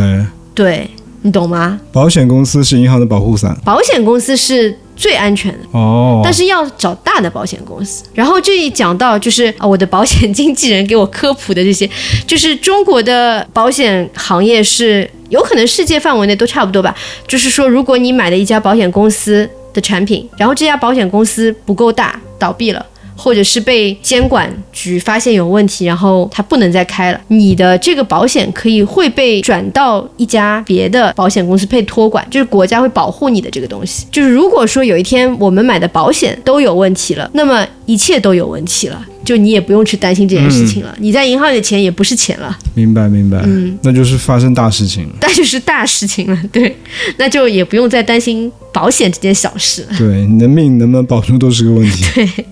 是啊，就是可能战乱什么的吧。 Yeah，我也不知道， 希望不要有吧。我觉得其实我们刚才讲的很枯燥的东西，本身那一部分我我是想放在最后讲的，但是可能这就是为什么就是没有准备，就是会这样子，就等于顺序都乱掉了，而且你前面不断的打断我， 导致我的讲的那个顺序就非常的乱。我现在想要回头去讲我本身想要讲的前面的那一部分，就是首先就是我的金钱观。我觉得你不管是存钱啊，怎么样啊，你怎么理财，你要有一个好的金钱观。就是我的金钱观是这样子的：第一，我的观点就是要靠自己，不靠别人。其实我从小我妈就是这样子教育我的，她会跟我讲，我的钱就是我的钱。你的钱，我的钱不是你的钱，然后我的房子就是我的房子，我的房子不是你的房子，所以我从小就没有觉得说，哦，我可以靠父母什么的，因为其实我妈的经济条件还可以，如果我是一个啃老的话，我其实日子过得也不会差，但是我没有这样子的观点，就觉得说他们的东西是我的，或者很多人会说，哦，你爸妈的东西总有一天是你的，房子什么总有一天是你的，我从来没有这样的想法，所以我从大学的时候就大学一毕业吧，就靠自己，就没有几乎没有问父母借过钱啊什么的。除了我刚刚说，就是我买就是现在住的这套房子，问我妈借过十万，然后我也还慢慢还给她了。之外的话，我全都是靠自己，包括我跟前夫在一起，或跟你在一起，或跟任何一个男的在一起，男的在一起，或者女的在一起， 就跟任何一个人在一起，我都不会，我都不可能去靠对方。就也许说对方是有钱的，我会乐意去花对方的钱，但我不会把自己靠在他身上。因为我知道，我不知道，反正我有这样的危机意识吧，我就觉得没有人是靠得住的吧，反正就得靠自己。然后第二个，我觉得钱可以用来换时间，然后时间是无价的，所以用钱换时间是非常非常划算的一件事情。其实也是跟我妈从小的灌输给我的东西有关。就是我记得很小的时候，可能我小学的时候，我妈就开始上下班就打车，因为当时大家知道没有地铁，当时坐公交车是非常非常慢的，就你从你从家里边到公司，她可能需要花一个多小时时间，然后我妈就是打车来回。我当时就问她打车是不是很贵啊？因为别的人都跟我讲打车很贵，然后我妈就说打车是不不便宜，但是打车可以换回来时间，时间是最值钱的东西，所以我就一直就爱打车，你知道吧？ 我就觉得我这个钱是花的值得的，因为我买到了时间，时间是什么东西都买不到的。但如果你没有把这个省下来的时间拿去做一些有意义的事情，那这个不是，就是比如说我在车上我可以休息，这也是意义。就是你坐地铁会很累，我从来没这么想过。我一直这样想啊。我不觉得坐地铁很累。我觉得很累，因为我觉得你要进，你要走到地铁，然后在地铁里面不一定有位置坐，但我觉得地铁很安全。那我跟你想法不一样啊，嗯，你没办法改变我的想法。然后你要从地铁出站，然后再走到目的地，题，我觉得这是浪费时间、浪费体力。但是我在车上，我就可以休息，有的时候甚至我可以想我要我我需要去想的事情，以及我在车上我可以，我很喜欢就是多线程的一个，就怎么讲，就是我喜欢多线程，所以我在。车上我可以去安排我很多事情，比如说我该打的电话打，我该约的事情约，我该买的东西买，就是在车上我才会觉得，我觉得我不用解释吧，就这样吧，我干嘛要解释这些东西？然后第三个就是消费和收入的比例一定要把握好，尤其是收入高的时候，因为我发现很多人收入一高就会觉得我就想买这个买那个，然后就会发现其实你钱多了以后反而没有存下钱。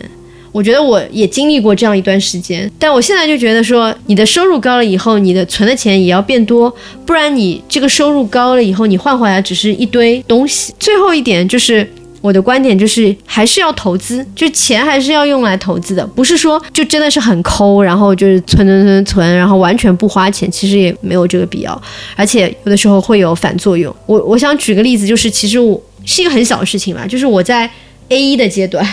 就还在每个月三千五税前三千五的阶段，我每天中午是不带饭的。当时有很多小朋友是带饭的，啊，我不带饭，我就是跟我的老板、老板们以及公司的其他的一些比较 senior 的人每天出去吃饭。我们当时在安福路上班嘛，然后每天出去吃饭，其实花不少钱。但我觉得这个就是一种投资，因为你在刚入职场的时候，其实你是很没有存在感的。那你更加要抓抓住任何的机会和比你 senior 的人待在一起，然后跟他们交流，你就会有很多不一样的机会。所以我觉得那段时间我自己觉得是很值得的一件事情，就是跟他们每天一起吃饭。一方面就是我觉得也很好玩吧，因为他们就是毕竟比你有经验嘛，跟他们吃饭，他们会跟你讲很多。好玩的东西，有那种无聊的事情，什么八卦什么的，也有他们一些就是跟对于工作上面的一些看法。因为大家吃饭的时候难免会聊工作，所以我觉得这是一个很好的投资。还有一个投资的例子是，我不是说我当时虽然工资很少，但是我信用卡刷爆等等嘛。其实我觉得只要不过头，适度的用钱也是 OK 的。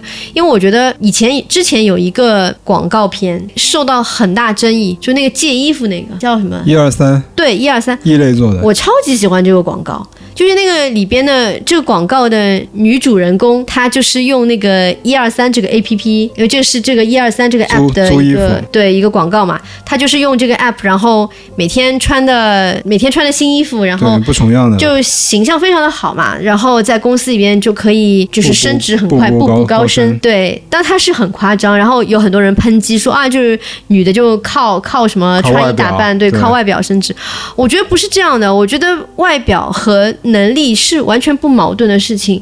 你同样一个人是很能力很强，但是穿的邋里邋遢、很没有审美的，和另外一个人是又有能力，然后穿的又每天美美的，然后审美又很好，那你当然喜欢另那个人啊，后一个人啊，对不对？我觉得这是没什么，就是人之常情。中国人被教育化了， 就是那种心灵美是最重要的，外表不重要什么的。我觉得都很重要，就所以我我就说中国人被教育是化啊，了，是啊，我知道，这都很重要嘛。对，所以我觉得就是在哪怕就是你收入低的时候，也要去花钱投资自己的外形，投资自己的外在，从对，要注对意自己的 OOTD， 对，没错，我觉得当时我花的这些钱也是值得的。就是如果说因为我工资少，我就不在乎这些打扮啊什么的，那我不是更加没有机会啊。对，更加就是不起眼嘛。就是你就是要首先你要在这么多的竞争者中，先让别人看到你，然后你再用实力去证明对，自己先学着怎么包装自己。电视里边那种丑小鸭变成白天鹅的故事是不存在的。对你做广告，你如果你不懂得推销自己，是你还怎么帮客户推销产品、啊？没错而在且开玩笑吧呢？而且关键，我们这个行业就是你还要去见客户，对啊，你不可能穿的你就公司的名啊片，对，就很重要，就非常的重要，反正。所以我觉得异类做这个广告，它肯定也是根据自己的一路的洞察。业内真太牛逼了。这个广告是我最喜欢的异类的广告，可太打动我了。业内是我最喜欢的上海的广告公司，是异类中国，中国，中国，很中棒国，很棒，也在五里桥。对，离我好 近。明天晚上还跟业内的一个大神吃饭，哦我不喝咖啡。对，所以这就是我的最后一个观点，就是一定要投资自己，不要过度，但是还是要投资。然后我讲完观点哈，然后我要讲的就是，就钱到底多少才够？就金钱到底，我前面不是说我没有什么金钱，就是对钱没概念吗？但对钱没概念不代表我不需要钱，对吧？我还是需要钱的。有可能是我运气比较好，一直就没有，虽然没有大富大贵，但是就也没有说非常非常的拮据，就没有经历过那样的一个阶段。我现在觉得就是怎么样的是。是一个最平衡或者是最完美的一个一个情况，就是我不要很多很多钱，我始终觉得我不要很多东西。当时你说什么？刚才你说要买下一个什么操场，让大家来来跑步什么的，我不希望自己这么有钱，因为我觉得这样子有点怎么讲，有点吓人，吓人吗？对，有点吓人，怎么会就？感觉我不是那个阶层的。不会啊，我就是一个隐形的富豪啊。你不隐形了，你都已经把这个操场买下来给大不家会啊跑步了就很多隐形的富豪也会就是花花钱，但是你也不知道他哦，所以你是买这个东西，然后不让人知道这是你买的呀？不可能啊，人家肯定会知道啊。没问题啊，就让朋友知道我有钱，我可以让他们过来跑步啊那。是你呀，我不行呀，我不希望自己这样呀，你不希望别人知道你有钱对吧？我不希望我有这么多钱，不好吗？可以帮大家一起实现这种快乐的梦想。我没有这个兴趣， 我没有这个兴趣，就是帮助这个。这样子的跨阶层的帮助，因为明显这个时候你跟你的朋友已经不是一个阶层的了。你的这个阶层是我可以买下一个操场来给你们跑步，而你的朋友是我要来你给我的，我要来你买下的操场来跑步这样子。你知道那个周杰伦当时说有一个他有一个梦想嘛，嗯他就要造一个楼叫 J 大楼，然后把所有的朋友都搬过来跟他一块嗯住，每个人有一套房子这样子。当然，如果我像周杰伦这样子，我不会拒绝。但是从我生命的最初到现在，我没有追求过这个东西，我就不会想要有这么多钱。它对我来讲一点吸引力都没有。那我可以这么说，就是我不希望我有很多钱，但是我希望我有一笔可以买下操场的钱。那还蛮多的，就是对，然后花掉完，可能我也我也没钱了，没就关是系，这个就是你的理想，对不对？对的对的你的理想就是可以买呃买下一个买操下一场个，操场钱。那我的理想就然后剩是，嗯下一些钱做生活费就好。那我的理想就是我能够有，就我能够有不担心自己优雅高品质老去的钱，以及我的家人可以就是好好的老去的钱，就不会想说我要买下操场啊什么这些，我不会去想，甚至于我没有去想要买下什么东西，我现在还有个更大的梦想，是吗？我想在就几个比较适合跑步的地方都盖一个训练营，然后就非常豪华的，那你真的是很有野心然。后又有私人飞机可以把我的朋友们都在运到那个地方去训练，你的梦真 的很然后大，满足他们一切的需求，食宿全包，交通全包，然后给他们配最好的教练，配最好的按摩团队、恢复团队、营养师、康复师，就让他们开开心心的不要上班，就专心的跑步，然后天哪，跑成绩。我完全没有你这样子的这就是我种觉得易居那个算什么想？法算算什么？我要做比易居更牛更牛逼的事情，好吧？就不是要养什么专业运动员，就是要养这些特别喜欢跑步，但也不一定会跑到什么奥运级别的这那种普我通人。问你，像你这样子，就是有这么强的一个愿望，就是但是距离又很大，你不会很难过吗？也不会难过啊，像这就是像做一个白日梦一样的，哦、就做白日梦吧。那。那我好像没有这样的白日梦。看，经常看到很多朋友就是在说，又有本职工作，然后又喜欢跑步，就很难平衡工作跟生活。但我就我就在想，如果我有钱，你们就可以不用工作 啊，你们就可以开心的在跑理步想啊。主义是吧？。对，甚至帮他们养家，哇，就你们就专心的跑步就好了，然后你们家庭的什么开销什么都不是问题，我哇全部来包。你这是做慈善呢？不是慈善，就是对朋友好，那我收回我因刚为才这也是说我自己的痛点嘛。我收回刚才我说的对朋友好这件事情，我感觉被你这样说，我觉得我对朋友一点 也不好。因为如果我像你讲的这么有钱的话，我可能没有兴趣帮他们实现这些梦想。嗯，我觉得这是他们自己的事情，关我什么事情？我不会把我的钱用在这个地方，我会。我还是蛮自私的。就是我可能会帮他送他们昂贵的礼物，但是我不会去这样子，就是对他们，我不会。你比不会较啊其实我没多少朋友，就是掐指算算，可能十个都不到。但是我觉得为这十个人的开销负担，我还是愿意的。我的朋友连十个都没有，我可能也没有十个朋友，但是我就是愿意说，如果有一天哥们儿要有钱，你们就不用上班了，我还是不会。开心的跑步 吧，行吧专心的跑步吧。行吧，行吧，哎，你可以让我说回来我的这个吗？理想状态吗？说啊、就是我只是像，我只希望我，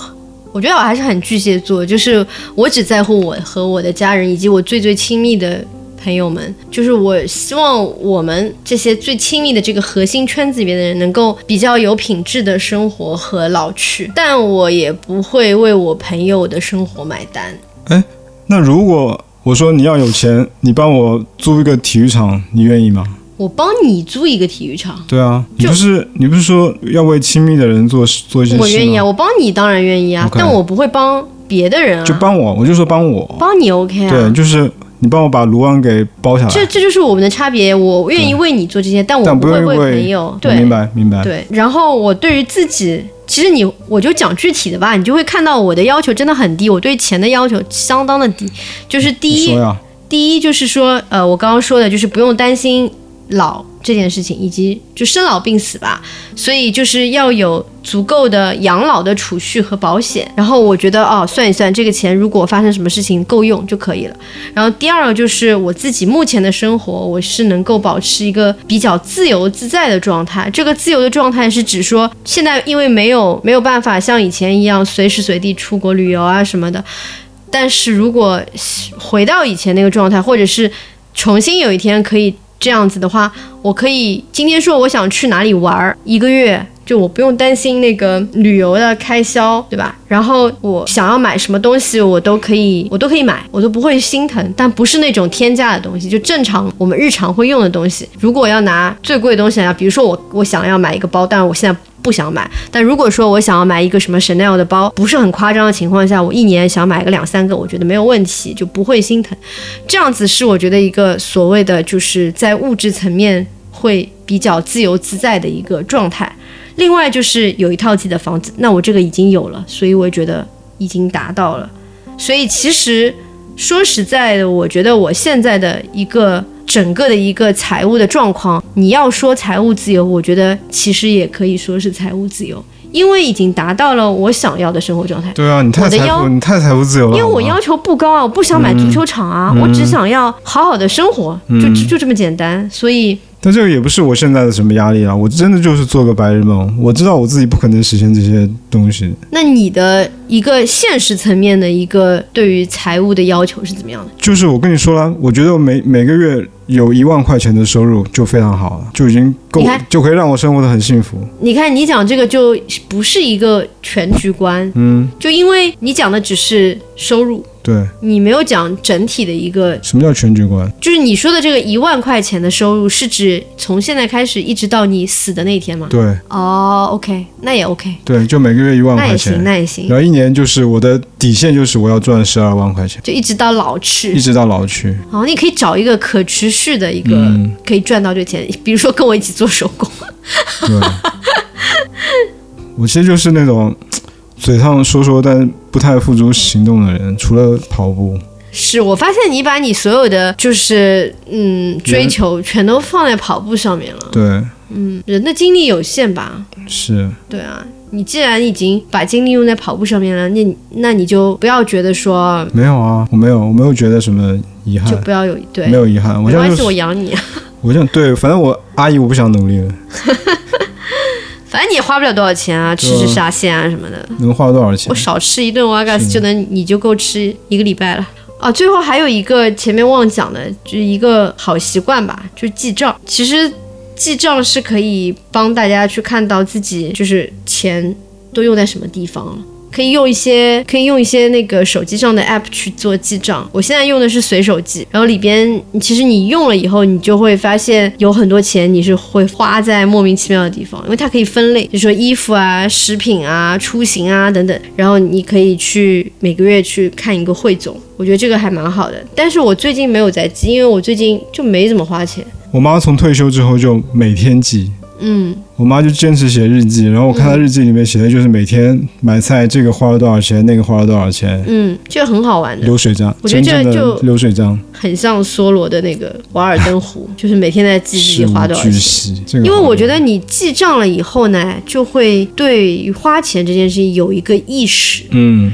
就真正的把这个数字写下来，就感觉这个钱是真的花出去了。对，不然的好像，尤其现在我们都现不在用现金对，根本就 没没怎么用完现金，全没感觉。我那天看到，我我忘了在什么地方看到那个新版的那个人民币，我都好陌生啊。真的啊，对，好啊久没看到哦，在我们钱家，了在我们家，我爸妈，我我妈那个买菜，我妈现在都不会用支付宝和微信，她永远都是用现金买嗯你得菜，教教他，不爱用。不行的得教。嗯，我爸会用，我妈不用。嗯，我妈说，万一点错了呢，买个十块的菜，多点了一个零，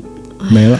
不会，反正算了，她她她的坚持吧，就让好她吧坚持吧。好吧，难得整个福州市还在用现金的嗯，老人，但这样也挺好的。我妈绝对不会被什么网络诈骗啊什么的，都不会用这些东西。是我其实我觉得我讲来讲去，我其实就是两个观点，嗯，一个就是大家一定要就是一定要为了钱而工作，我不知道这样讲大家能不能理解，就是大部分的工作都是很无聊的，就是也许。某一些百分之一的人很幸运，他的工作是很理想化的，就是真正的热爱啊什么的。大部分人的工作都是在无聊中寻找乐趣。那么，我觉得钱是很重要的。说实在的，如果说你现在让我重新读大学啊，重新选专业，我会选什么金融啊这种。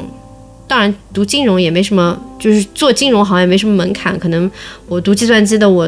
到毕业后也能去金融行业，就是就或者说换行业吧。我会去选择一个能赚钱的行业，因为其实一样朝九晚五，一样苦逼哈哈的那个打工，我为什么不去打一个能够给我更高回报、ROI 更高的一个工呢？我现在的这个行业，我认为是我们也讲过是赚不了钱的，我觉得是浪费我的智商，真的是浪费我的智商，就是它的回报非常的低。如果让我重新选的话，我会选一个高回报的一个行业，就高收入的一个行业。所以我觉得，就是如果大家还年轻的话，不要跟钱过不去，找工作就找工资高的，然后如果说工资低。你该跳槽就跳槽，尤其我觉得听我们那个 podcast 很多是广告行业的嘛，也许你不能换行行业，但是你可以跳槽，不要跟钱过不去。公司不给你加工资，你就跳槽，真的跳。但你没什么本事的话，到下家公司，你就算拿两个月的高薪，可能被那人我家假设你就还行，你要不行的话，你反正你跳槽你也跳不跳不好嘛。反正我觉得就是自己觉得自己还行嘛，就不要跟钱过不去。另外，第二就是存钱，存钱，存钱，就这么简单。就是我们其实能工作的时间不多。其实我在二十几岁的时候会觉得什么四十岁那是很久远以后的事情，我四十岁肯定要退休了呀，因为我妈是四十五岁退休的，所以我一直觉得我得早比她早退休，我四十岁就得退休。然后我现在已经快四十岁了，我还没有退休。我觉得如果你让我现在退休，也不是说不可以，但是我就觉得说我还想再多赚一点钱再退休。但是你要我去想，我五十岁还在工作，我觉得有点可怕，你知道吗？因为我不是那种很爱工作的人。对我来讲，我觉得我五十岁如果不能在每天在海边躺着晒太阳，那这个人生就都已经五十岁了，这样我到几岁才能够享受我想要的那个每天在一个阳，在一个看得见大海的房间醒来，然后做手工，然后出去在一个什么广场喝喝酒啊，什么聊聊天啊，跳跳广跟场舞朋友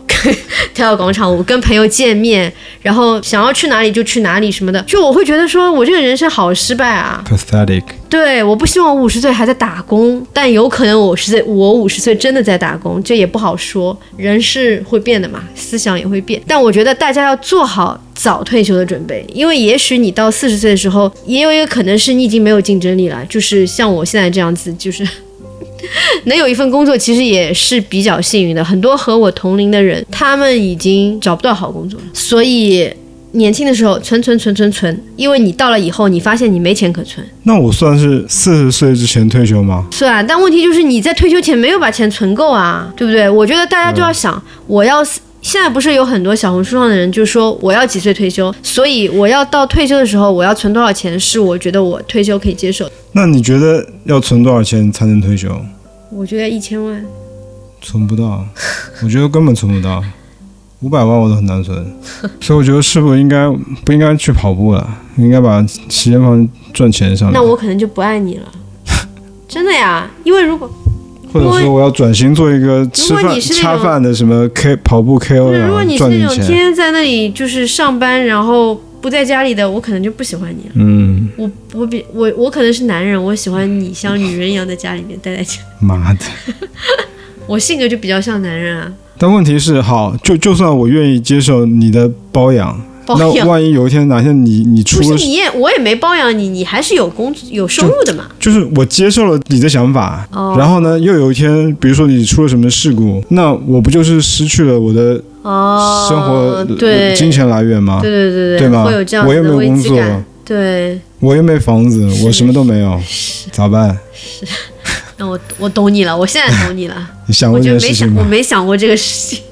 对啊，说老实话，我你不能因为你不能因为说你希望我成为这样的一个人，我就对对对，但我也不希望你不上不求上进，我算是求上进的人吗？挺好的。啊我觉得你现在挺好的，啊就是收入不稳定一点嘛。那也没办法，自由职业不都这样吗？对，但你的确可以开拓一下，就是赚钱的方式。这个可以找一期话题聊一下，到底自由职业者除了自由还有什么职业？ 就比如说，我跟当然就比嗯较极端，说外卖小哥这种，我不觉得有什么适不适合的。人到需要赚钱的时候，对任何东西都可以做啊。我不觉得，难道我适合做外卖小哥吗？不适合。但是如果有一天我真的需要去做，我会毫不犹豫的去做。对，我我觉得，愿意去做邮递员，我觉得这个是我愿意去端盘子。对对，我觉得这个是非常极端的一个情况，就是说你已经威胁到你的生计了，你就肯定没有选择了嘛。而且我会很快乐的去做这些事，我一点都对不会觉得有什么，那那那我也不会啊，嗯，挺好的呀。做一个什么洗碗工，我也觉得挺好的、对啊，我觉得只要就是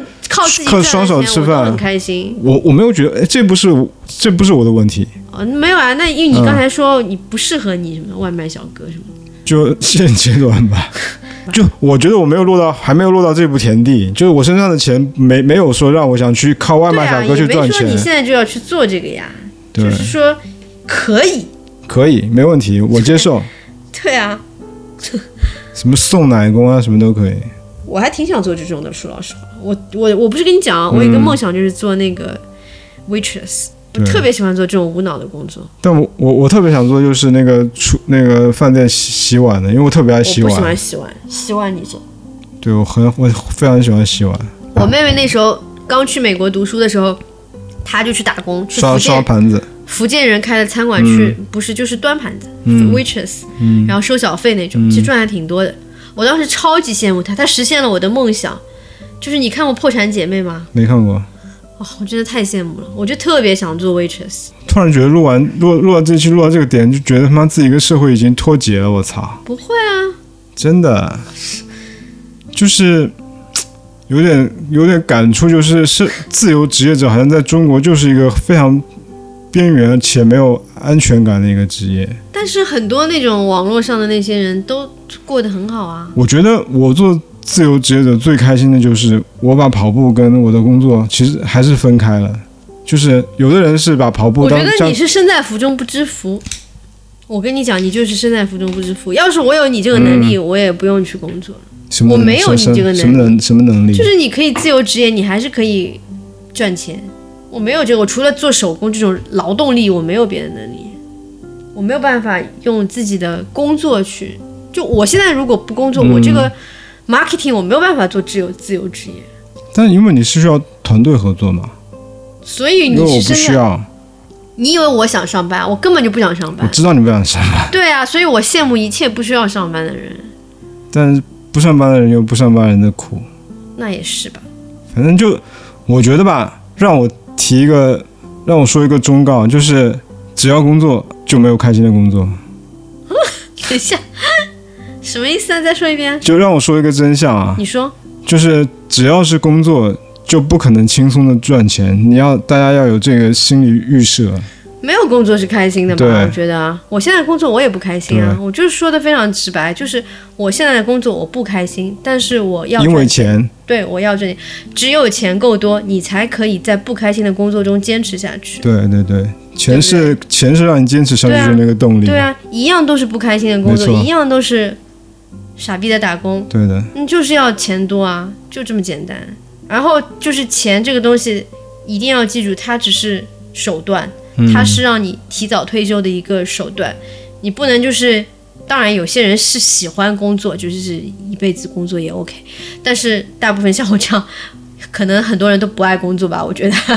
然后你就要想清楚，你想几岁退休？哦，你退休时候你的目标是要多少钱是够的？现在不是很火那个 FIRE 行动嘛？就是按照什么年化百分之四的收益来算，看你这辈子接下来的，就是比如说你有一百万，你接下来每年有四万的被动收入，当然现在其实不会有百分之四的，以后就百分之三差不多了。那如果你有一千万，你每年就可以有三十万的被动收入，嗯你当然就不用再工作了，对不对？那你存够一千万就好了。那么你想，你如果是希望自己能够在四十五岁退休，你在四十五岁之前，你要怎么存够一千万，你自己要去算好，然后你要拼命的朝这个方向努力。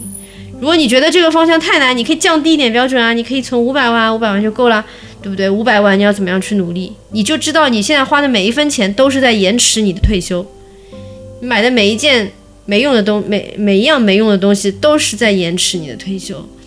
这是不值得的，因为时间是最宝贵的，越早退休越早享受人生。我反正是极其厌恶工作的一个人，因为我有很多爱好，我有很多乐趣，它都不是工作能够带给我的。没错，少少买一双球鞋，少买一件衣服，哪天你我就可以退休了早点说不退定休。对，哪天我退休了，说不定我去重新读个什么，读个书。嗯，对，因为我喜欢的东西都是和吸收有关的。其实我喜欢做手工也是，我会不断的去吸收别人的一些 idea。就想法，然后把它变成我的想法，吸收和创造。但是我比较可能我的工作就是没有办法让我去吸收和创造，